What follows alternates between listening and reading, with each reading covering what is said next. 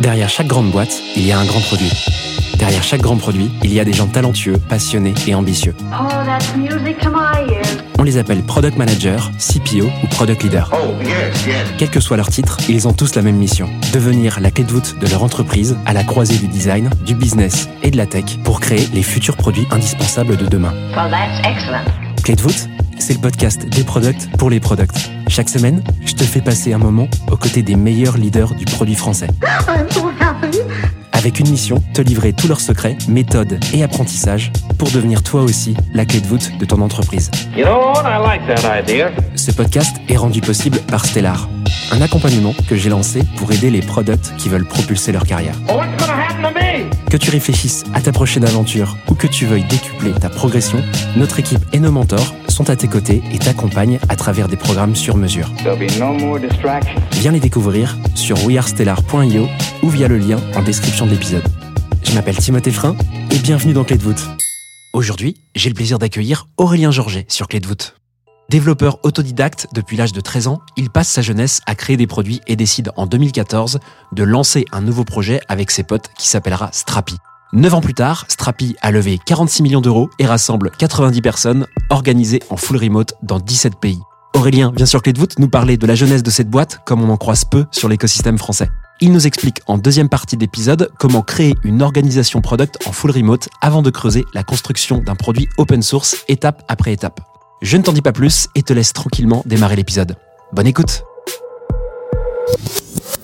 En début d'épisode, Aurélien, tu nous as expliqué que Strapi c'était donc un produit open source. On va revenir un petit peu dessus pour les gens qui n'auraient pas euh, écouté le tout début de l'épisode ou oublié ce passage ou bref, euh, qui voudraient en savoir plus. Bah oui, concrètement, tiens, commençons par ça. C'est, ça ressemble à quoi un produit open source et pourquoi tu l'as fait comme ça? Eh bien, tout commence, je dirais, par un, répertoire, Git. Alors, euh, Git, c'est un système de versionning, bref, c'est technique, mais c'est là où, globalement, on va mettre à dispo tous les fichiers euh, du code de Strapi. Euh, quand je dis tout, c'est va être aussi euh, les assets, hein, les images, les vidéos, euh, tout ce qui compose les icônes. Euh, et voilà, tout ça, c'est public. Tout le monde peut le télécharger, tout le monde peut le copier, tout le monde peut le modifier, et tout le monde peut contribuer. C'est ça la force d'open source.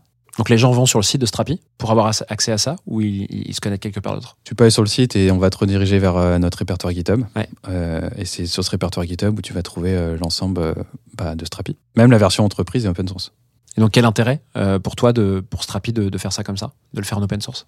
Euh, L'open source, c'est la force qu'on a, c'est la communauté. Euh, et, quand je dis c'est une force, c'est que voilà, aujourd'hui, euh, Strapi, on est euh, à 4 ou 5 millions de downloads par an. Ça nous permet d'avoir une distribution extrêmement forte. On est rentré chez Apple, on est rentré chez Adidas, Vinted, Formula One, tous ces.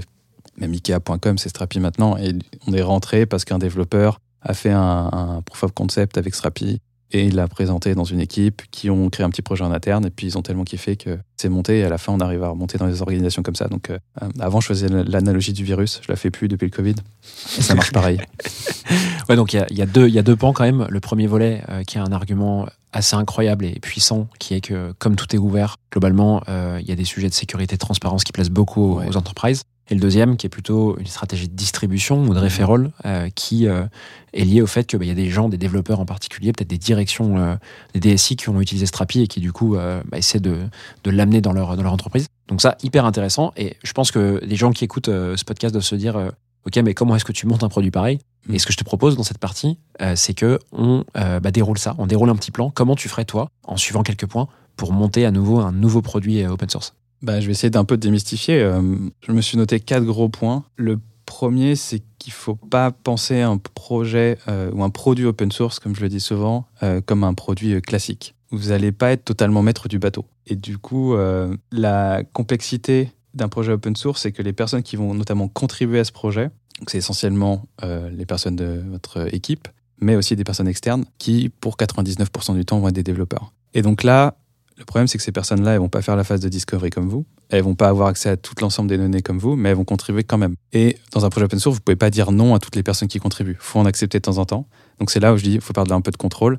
Euh, les personnes sont des développeurs, donc nous, les gros problèmes qu'on a, c'est euh, en fait, ces personnes règlent leurs problèmes et pas le problème de tous les utilisateurs. Les personnes vont régler leurs problèmes, mais en fait, en termes d'UI, ça va pas du tout aller. Ça va pas suivre le design system, ça va pas suivre les guidelines. Donc les product designers vont devoir sauter sur la pull request. Enfin, la pull request, c'est là où finalement le, moment où le développeur fait une contribution. Et donc, faut être prêt à, faut laisser de la place dans ces sprints, en fait, pour gérer ces imprévus-là. Euh, et c'est pas des imprévus en mode il y a un gros problème, c'est des imprévus, il y a quelqu'un qui a contribué et cette personne n'a pas contribué comme nous on le souhaiterait. Donc la qualité, on est forcément, euh, c'est là où je parlais au début, moi je suis un peu revenu de d'LVMH où on faisait tout euh, au niveau, euh, à un niveau d'excellence incroyable et sur l'open source on, on peut pas se le permettre et en même temps on essaye de, de faire du mieux qu'on peut. Donc ça c'est un des premiers points. Donc ton point 1 en résumé, ce serait quoi?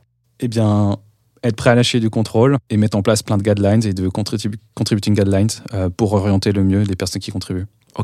Point numéro 1. Point numéro 2 Sur le deuxième point, ça va être euh, d'intégrer au mieux la communauté, euh, comme je le disais, leur laisser de la place, mais aussi savoir dire non au moment où il faut dire non. Euh, donc les intégrer, ça va être, être ultra transparent de pourquoi on refuse une contribution. Refuser et ne rien dire, c'est le meilleur moyen de froisser la communauté. On l'a appris à nos dépens.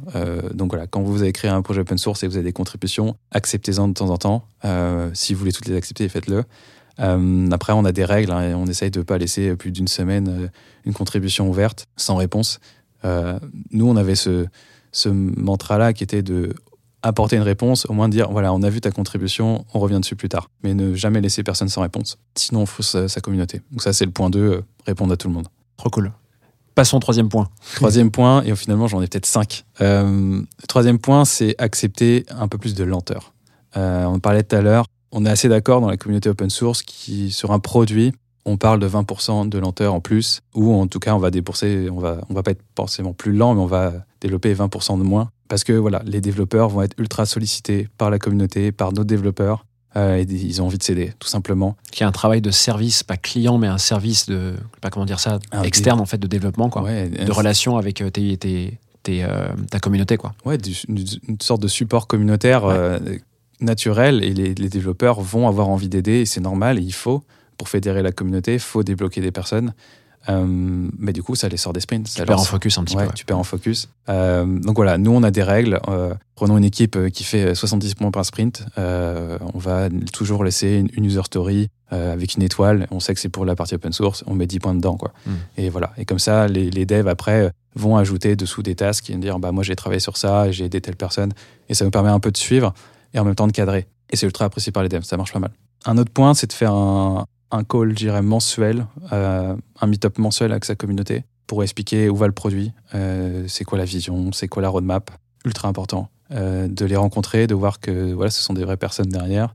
Ça crée de l'empathie et en même temps, ça leur permet de comprendre nos problématiques en tant qu'entreprise. Parce que c'est ça, un projet open source qui est géré par une entreprise, bah, c'est pas la même chose. On parle de commercial open source software. Euh, donc on est, il y a quand même un but qui est euh, nous de Commercial, créer- de commercial. On, doit- on doit créer une, ent- une entreprise rentable pour que le- on puisse continuer à investir dans le projet. Donc ça, c'est quoi? C'est un événement avec tous les, Ouais. tous les, les contributeurs? Exactement. Donc nous, c'est organisé par ce qu'on appelle les développeurs advocates, qui sont euh, bah, des personnes dans l'équipe marketing qui ont pour but de promouvoir le produit auprès de la communauté. Et tous les mois, ils s'organisent un, un meeting avec, euh, avec la communauté. Voilà, donc ça c'est un point important. Le cinquième, et j'en ai peut-être un sixième, mais le, Waouh, il y en a un qui va venir à chaque fois. Ouais, le cinquième, ça va être votre roadmap. Nous, elle est publique et ça change tout. Euh, en fait, ça permet aux personnes de se projeter dans le produit, de savoir qu'on va investir dans telle euh, fonctionnalité ou dans, on va fixer tel problème. Euh, ultra important parce que en même temps, on utilise des outils comme Cani qui nous permettent en fait de voter. Donc les personnes peuvent voter, créer des feature requests et après elles peuvent discuter sur chaque fonctionnalité ou chaque problème. Et nous, généralement, on va leur dire partagez-nous un use case, partagez-nous des screenshots. Et c'est trop bien parce que nous, ça nous permet de créer un peu des, des pools de bêta-testeurs avant même qu'on dé- qu'on commence à s'intéresser au problème. On a des adresses email euh, récupérées, on a déjà des use cases tout prêts, c'est déjà rangé par catégorie. Enfin, pour les PM, c'est du pain béni. Quoi. Nous, la discovery, c'est un bonheur chez Strapi. Euh, Chaque discovery, on a entre 500 et 1000 feedbacks, enfin, trop simple. Incroyable. Donc voilà, ça permet de rarement se planter euh, et de pas y perdre un temps fou parce que c'est vrai que c'est quelque chose qu'on discute beaucoup avec les CPO euh, en France en ce moment, c'est qu'on se perd en ce moment dans la discovery et on en oublie qu'il faut build quoi. On en oublie que l'exécution, bah, c'est quand même euh, la chose la plus, la plus importante euh, et d'itérer, d'aller rapidement euh, taper son marché quoi. Trop bien Aurélien, merci beaucoup pour euh, tous ces enseignements, c'est trop cool. Ce serait trop bien que tu nous les récapitules en 5 points, hyper courts. Eh bien, créer des community guidelines, des contributing guidelines, c'est ultra important. Euh, deuxièmement, intégrer votre communauté euh, au max, donc c'est-à-dire répondez-leur. En troisième, n'oubliez pas que vous allez être un peu plus lent, ça va prendre plus de temps. N'oubliez pas de faire ce call mensuel avec eux, c'est ultra important pour eux, et en même temps, que pour vous, ça va vous faire du bien. Et votre roadmap, rendez-la publique, ça va aider tout le monde. Canon. Merci beaucoup Aurélien, c'est trop cool. Je te propose qu'on passe à la dernière partie de l'épisode qui s'appelle les questions flash. Le principe est simple, je vais te poser quatre questions auxquelles tu vas pouvoir me répondre le plus rapidement possible. Est-ce que tu es prêt? Toujours, toujours prêt. C'est parti. qu'est-ce qui t'énerve le plus dans l'écosystème produit? En ce moment, c'est pour moi la surdiscovery. Euh, on va dans la surdata, on en oublie notre product sense euh, et de construire vite, quoi. C'est très marrant, je pourrais faire un épisode de ça. C'est- rigolo les virages qu'on prend, mais euh, assez, euh, assez aligné sur ça. Mais tant mieux, en vrai. Euh, tant mieux qu'on ait eu ce virage Discovery très fort. Quel conseil donnerais-tu à euh, tes PM pour progresser? Euh, c'est un conseil que j'ai donné récemment à mes deux head of product. C'est plus on va on grandit dans notre carrière, plus on grandit en termes de seniorité, plus les décisions qu'on va prendre elles sont importantes ou du moins elles ont un impact. Mais en fait, moins on a de décisions à prendre. Et potentiellement, moi je dirais en tant que CPO aujourd'hui, j'ai quatre décisions à prendre par an. Euh, Au niveau d'un head of product, je dirais c'est une grosse décision par mois. Et euh, ce jour-là, faut être prêt. C'est-à-dire que sa vie perso, elle a un impact énorme sur sa vie pro. Si tu t'es mis une cuite la veille ou si t'as pas mal dormi, t'as pas un bon oreiller, t'as pas une bonne literie, en fait, ça va se ressentir sur ton produit au final. Donc, euh, n'oubliez pas, c'est un marathon et euh, prenez soin de vous pour être efficace au boulot euh, le jour où on vous attend, quoi. Trop bien. Et même question pour des PM en début de carrière, tu leur donnerais quoi comme conseil? Ah, je suis peut-être biaisé parce qu'on est sur un produit technique, mais là, tout, tout devient technique. Donc, si vous pouvez devenir un peu technique, apprenez à coder. Je vois tous les PM chez Strapi apprennent à coder. Euh, apprenez à coder, quoi. Ça va vous aider à tous les niveaux. Et une dernière question pour terminer ces questions flash. Qu'est-ce qui a été euh, game changer pour toi en termes d'orga dans ta boîte? Eh bien, on a longtemps pas eu de CTO chez Strapi. Et euh, c'est bien d'avoir une personne qui nous challenge pas mal en face. Donc, euh, le moment où on a élu un de nos développeurs euh, en tant que CTO, moi, ça a changé ma vie de CPO. Trop bien. Merci beaucoup pour euh, ce dernier constat, ces derniers conseils. Et euh, bah, écoute, j'espère qu'on aura l'occasion de se parler à nouveau, que ce soit sur le podcast ou ailleurs, euh, Aurélien. Merci beaucoup, c'était super, euh, super sympa. Merci pour l'invitation. Ouais, je t'en prie, c'était avec plaisir. À bientôt. Ciao. Voilà, j'espère que cet épisode t'a plu. I have everything here.